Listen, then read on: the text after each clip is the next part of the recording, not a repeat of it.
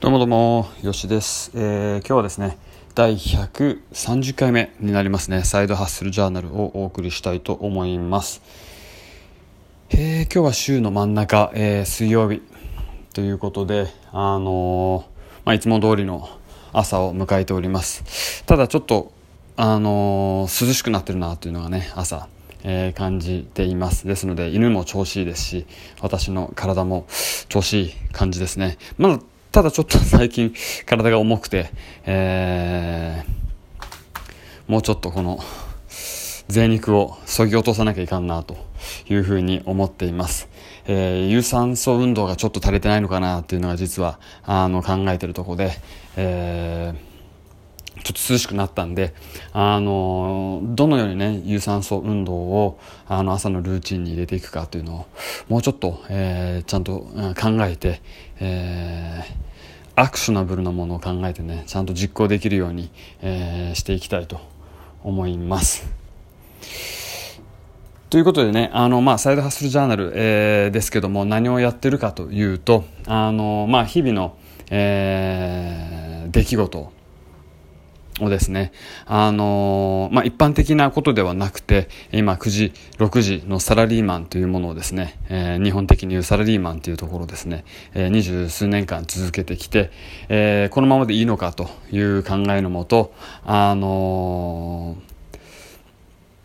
ちょっと将来に向けてね、あの、違うことをやってみようと、あの、違うライフスタイルを得るために、えー、やらなくちゃいけないことあるよね、というところで、えー、動き出しています。で、いくつかの、あの、柱があって、あの、一つは、まあ、まあ、e コマースのショップを立ち上げる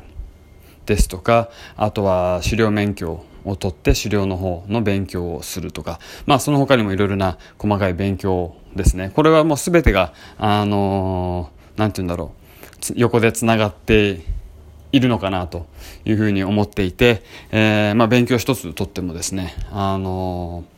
ま、マーケティングの勉強はもちろん e コマースにつながるしですね、あと、まあ、マーケティングというのは、まあ、人をどうに影響を与えて行動してもらうかということなんで、これって、えっ、ー、と、何をやるにも、あの、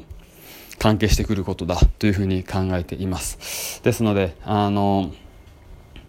まあ、いくつか大きな柱は、あの、形上あるんですけども、えー、そこは、密接にあの横でつながっているというのを実感しながら毎日やっています。というわけですね、あの、今日はですね、あの先週から広告、広告ではないんです。広告、まあ一つ、あのコピーですね。あのセールスコピーをあ勉強してますけども、そちらの試験を今しておったので、AB テストというものなんですが、あの、同じ、えー例えばビジュアル、ムービーに、え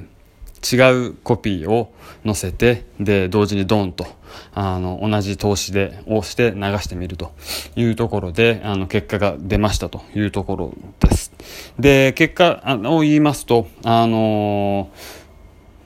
いくつかのこう KPI があって、KPI というかメジャリングのポイントがあって、そのうち5%から14%までの差があるんですけども、全体的に今回新しく作った方が悪いと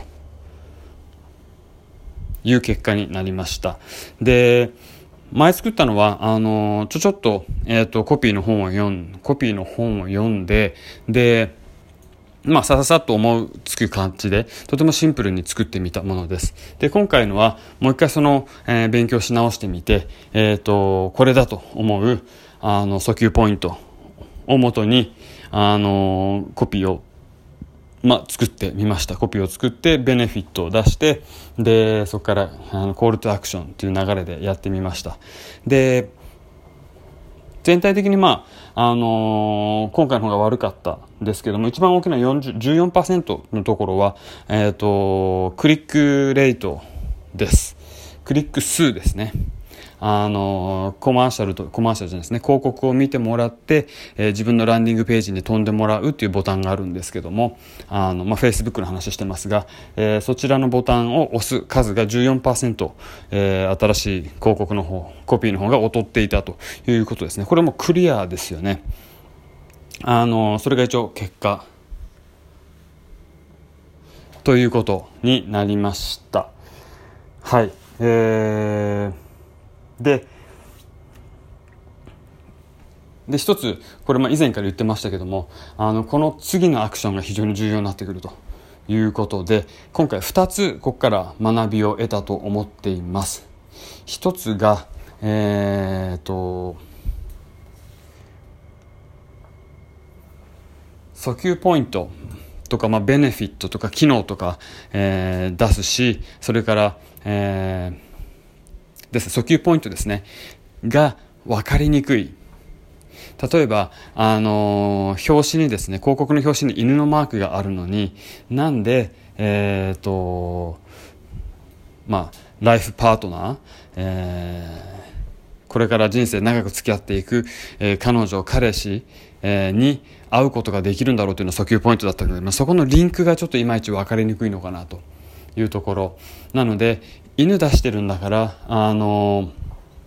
犬に関連するような、少なくともここから連想できるよ犬から連想できるような訴求ポイントではなくてはいけないと。